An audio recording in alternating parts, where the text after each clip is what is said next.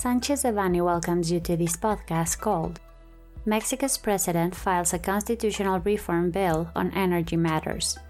We remind you that this material is only informative and cannot be considered legal advice. For more information, please contact our lawyers directly. On September 30, 2021, Mexico's president filed before the lower house of the Mexican Congress the bill that amends Articles 25, 27, and 28 of the Political Constitution of the United Mexican States. Pursuant to the content of such bill, the legal and constitutional paradigm of the energy reform, which was enacted in 2013 and implemented in 2014, would be reversed, particularly on electricity matters. The bill and its explanatory statements highlight the following regarding energy production and the power market. A. It is proposed that the totality of the power value chain would be considered as a strategic area that would be only operated by the Mexican state. B. Continuity of operations of current private generators as long as such operations do not exceed 46% of the totality of domestic production is proposed to be acknowledged and probably for the infrastructure related thereto, subject to the planning and control of the national power grid through the Federal Electricity Commission, the CFE, as per its acronym in Spanish. As the head of the electricity sector, it appears that this refers to installed capacity rather than to production, but this remains unclear. C. Energy generated by private parties would exclusively be sold to the CFE through long term bilateral electricity coverage agreements, whose main terms and conditions, such as the validity term and price, are yet to be determined, and would be probably subject to risks depending on the role played by the CFE and the financial instability that this type of limitations would impose on the market. The dispatch of private generators would be pursuant to production costs, defined in the bill as the sum of variable and fixed costs, even though it remains unclear within the bill if such production costs would be repaid to private investors or if the fixed costs would include debt return and depreciation or other important considerations. This new regime would eliminate the qualified supply of energy. Despite such elimination, it's not expressly mandated. Energy resale by final users to third parties would also be affected. Non supplier traders would suffer the same fate due to the non existence of the market. D. While the CFE would dispatch its power facilities at all times, the dispatch by private parties would be limited to the margin not covered by the CFE. Moreover, it is mandated that the National Center for Energy Control CENACE, as per its acronym in Spanish, would be reincorporated to the CFE and thus the CFE will be in charge of generation dispatch. Let's keep in mind that the CENACE would cease to be a legal entity and would return to being a CFE unit. This would eliminate any certainty regarding investments in effective energy generation, originating potential economic effects to develop projects under the electricity industry law. LIE as per its acronym in Spanish, or existing legacy contracts. It would be necessary to conduct a technical and economic study to assess the impacts that a dispatch system such as the one described above would have, which, in addition to strengthening the CFE, would be based on payments calculated as a result of the sum of fixed costs plus variable costs.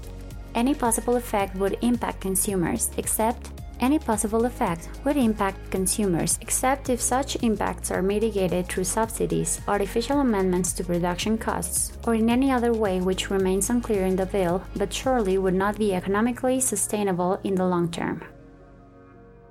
E. Clean energy certificates would be eliminated and hence there would not be obligations for consumers regarding clean energy consumption, thus eliminating the most important mechanism in Mexico for the reduction of greenhouse gases emission at a domestic level. Mechanisms include within the national determined contribution in terms of the Paris Agreement to be filed at the end of this month and at the beginning of November at the COP26.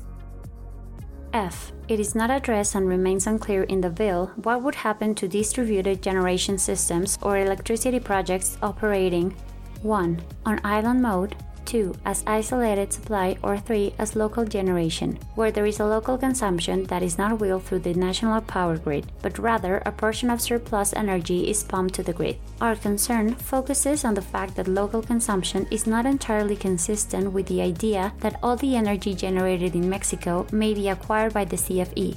For such purposes, a prospective implementation regulation should a. negotiate contracts with on site power plants and establish a mechanism to access local measurement units, an alternative that may be feasible with larger on site energy generation, but not with distributed generation. b. intervene or expropriate power plant centers with a less feasible result.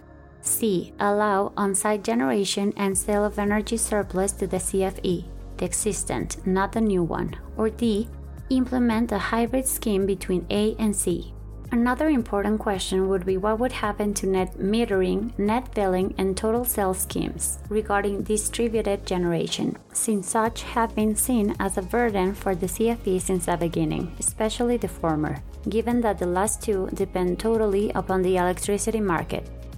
G. Likewise, it is not clear what would happen to electricity importation and exportation legacy permits and to the holders of other authorizations pursuant to the electricity industry law. H. The bill specifies the term national security with regard to the power sector. As we have seen in the recent legal reforms, such term is ambiguous and generates uncertainty with regard to the scope of its enforcement. I. The proposed acknowledgement and acquisition in items B and C above would exclude 1. The self supply scheme not granted pursuant to the Public Service Electricity Law, that is, such regime that includes holders with not substantial equity in the project company, as well as 2. Surplus generation capacity of independent power producers, due to it being presumed that the surplus generation capacity not sold to the CFE had been unlawfully implemented. For the implementation of the above, all power generation permits and power purchase contracts granted are proposed to be cancelled, as well as various private generation schemes and requests pending resolution, eliminating as a result all projects in the pipeline. Moreover, the cancellation of contracts is proposed, including those entered into by private parties with the CFE. J. Qualified users and self-supply consumers will be directly managed by the CFE at the rates established by it, which do not necessarily meet market parameters. Currently, it is actually the Energy Regulatory Commission, CRE as per its Spanish acronym, who establishes the methodology for the calculation of rates for basic supply of consumers. So it remains unclear how such rates methodology will continue to be implemented as a result of CRE's dissolution regarding qualified users. Currently, such rates are negotiated between the parties, so it is foreseeable that this type of users would be affected regarding electricity costs. K. Finally, electricity transmissions and distribution fees would also remain at the discretion of the CFE, given CENACE's proposed merger as a greater competition promoter and regulatory entity in the energy sector. Regarding governmental entities in the energy sector, A. The strict legal separation regime of the CFE is eliminated and its nature is changed to a government entity, granting its autonomy regarding its activities and administration. Even though the extent of such autonomy remains unclear, we are certain that the bill looks to integrate once again, vertically and horizontally, a monopoly. Likewise, some of CFE affiliates such as CFE Energy, CFE International, CFE Capital, and CFE Telecommunications and Inter internet for everyone will remain untouched and new affiliates may be created. Notwithstanding the above, given the changes in the proper nature of the CFE, it is not clear what nature and which authorities its affiliates would have, surviving and new affiliates. B. The CFE would become the state entity in charge of all activities in the power sector, including not only the electricity value chain but the planning, control, and dispatch of the grid. Therefore, the CENACE would be reincorporated with the CFE, and private generators would again depend upon the CFE in that regard. C. It is inferred from the bill that the contracting schemes of the CFE in the foreseeable future would be limited to the traditional public procurement and acquisition schemes, opening up space for public tenders and direct awarding procedures that have increased during the current federal government administration. This is consistent with the animosity of the current administration to public private partnerships. D. On the other hand, the CRE and the National Hydrocarbons Commission would be dissolved, transferring all regulatory and verification capabilities and powers to the Ministry of Energy, SENER per its acronym in Spanish, except for the planning of the power sector, which would remain at the hands of the CFE. The bill sets forth that labor rights of employees working for the Federal Public Administration would not be impacted with these changes, not mentioning the impacts that employees in the private sector would suffer as a result of this possible reform, given the dramatic changes in the market conditions that the implementation of this bill would generate in our country. E. Also noteworthy is the elimination of the term productive company, which not only would it impact electricity matters but also the hydrocarbon sector, considering the role that Petróleos Mexicanos, Pemex for its acronym in Spanish, has in such sector. Therefore, the bill aims to eliminate references to CFE and Pemex as state productive companies, which originally looked for profitability and competitiveness for the benefit of all Mexicans. Regarding energy transition matters, A it is established that the CFE would act as the entity executing energy transition matters and necessary related activities, but it remains unclear how SENER or the state would enact energy transition policies. Noteworthy is the fact that energy transition is widely related to the hydrocarbon sector, which remains outside the scope of the CFE, and it is not clear within the content of the bill. What is obvious is that if the bill is implemented, Mexico would be further delayed regarding its compliance with domestic and foreign commitments on greenhouse gases reduction, a goal that will surely be pushed to the back burner as recently demonstrated by the federal administration.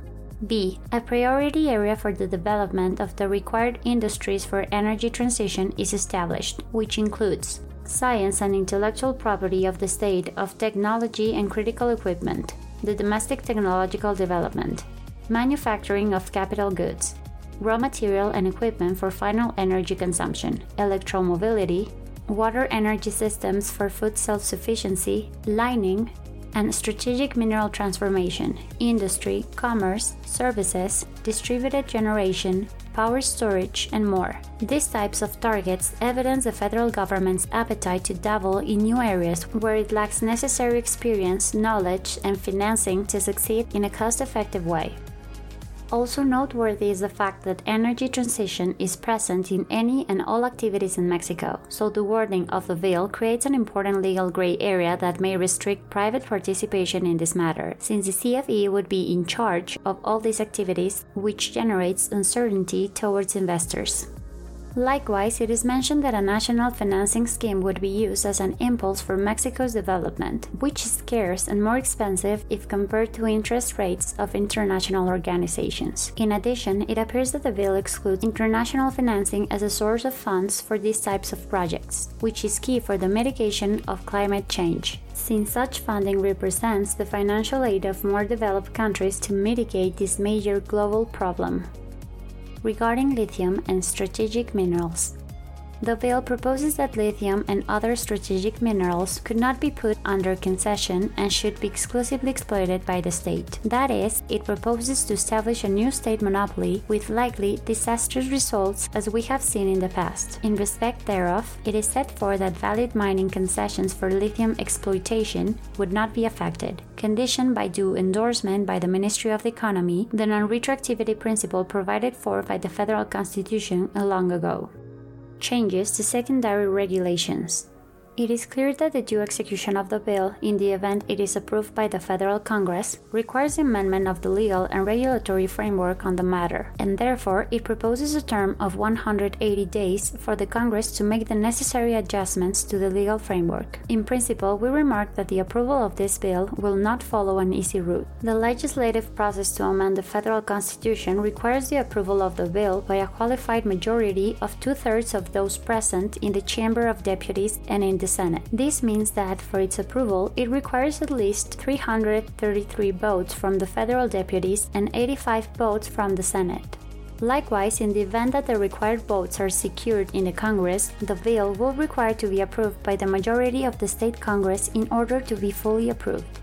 Note that a constitutional reform such as the one included in the bill will generate violations to various laws on antitrust, environmental, and climate change matters, human rights, and various international treaties to which Mexico is a party regarding international investment protection, environmental protection, and more. For administrative and constitutional litigation purposes, in principle, a constitutional reform such as the one proposed in the bill will not be challengeable by private parties through any legal mean of defense, not even through an amparo trial, due to an express constraint contained in Article 61 of the Amparo Law. Notwithstanding the above, our team specialized in constitutional and administrative litigation on energy matters has designed a route so that, in the event that the bill is approved and becomes valid, the companies and organizations of the civil society can pursue legal means of defense in a national venue against this content. Our legal assistance focuses on the relevant analysis and filing of domestic and international legal defenses. We are at your service to assist you in connection with the legal alternatives that may best protect your commercial interests.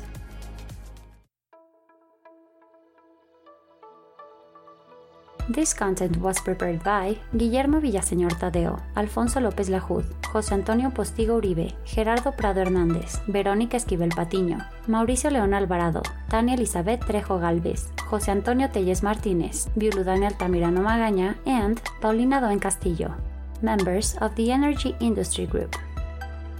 For any questions or comments on this material, please contact us directly or visit our website, sanchezdevanny.com.